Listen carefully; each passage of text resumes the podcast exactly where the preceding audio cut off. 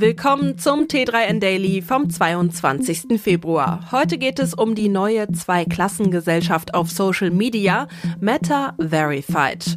Außerdem autonome DB-Fahrzeuge, E-Books von ChatGPT, Teslas Batterierückzieher und die uralte Frage nach dem Leben auf dem Mars.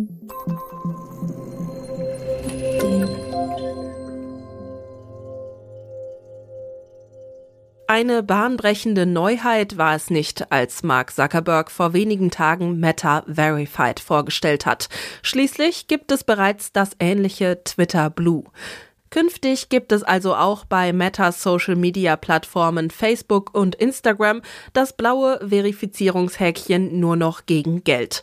Und obwohl Twitter damit angefangen hat, schafft Meta damit ein Grundproblem in sozialen Medien, wie unsere Autorin Elisabeth Urban findet.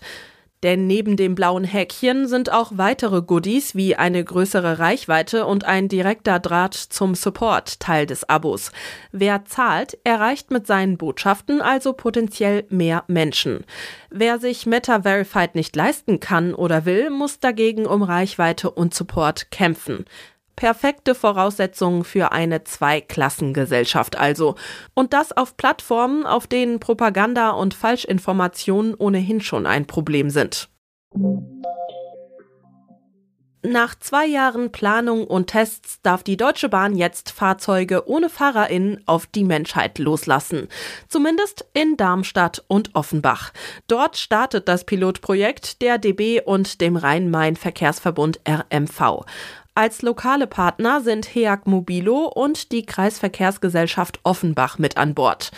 Das ist natürlich nicht buchstäblich zu verstehen, denn die E-Shuttles, die die öffentlichen Verkehrsmittel unterstützen sollen, fahren vollständig autonom. Als neues Kapitel im Nahverkehr bezeichnet die Deutsche Bahn das Projekt. Es soll gleich mehrere Probleme angehen. Dem öffentlichen Nahverkehr in Deutschland fehlt es an Busfahrerinnen und auf dem Land ganz generell an wirtschaftlich lohnendem Serviceangebot. Ob fahrerlose Shuttles die Lösung sein können, wird sich nun im Rhein-Main-Gebiet zeigen. ChatGPT versetzt ganze Branchen in Aufruhr. Jetzt zittert sogar Amazon. Der KI-Chatbot von OpenAI schreibt nämlich nicht nur Schulaufsätze und Online-Artikel, sondern auch ganze Bücher. Das kann für Buchverlage zum Problem werden. Für Amazon ist es schon eins. Denn via Kindle Direct Publishing können AutorInnen E-Books und Taschenbücher im Selbstverlag veröffentlichen. Kontrollinstanzen gibt es dabei kaum. Was soll angehende Schreiberlinge also daran hindern, die Bücher blitzschnell von ChatGPT erstellen zu lassen? Offenbar nichts.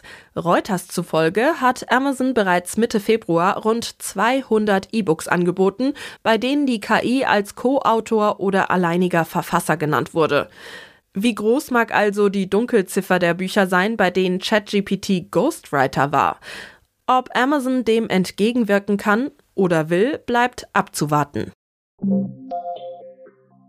Großrheinfall statt Gigafactory. Als größte Batteriefabrik der Welt hatte Elon Musk den Tesla-Standort in Grünheide noch 2020 ausgerufen. Daraus wird wohl nichts. Wie Reuters vom brandenburgischen Wirtschaftsministerium erfahren hat, werden in Grünheide keine kompletten Batterien für Tesla produziert werden. Stattdessen würden Batteriesysteme und Batteriezellenkomponenten dort hergestellt, wie es heißt.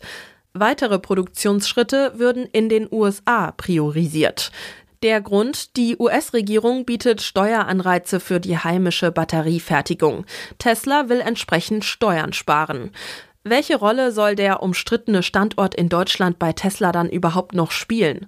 Das scheint in der Schwebe. Erst im Januar hat unter anderem das Handelsblatt von chaotischen Zuständen in Grünheide berichtet.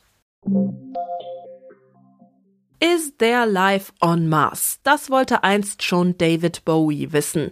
Die Mars Rover Perseverance und Curiosity werden die Antwort darauf wohl nicht liefern.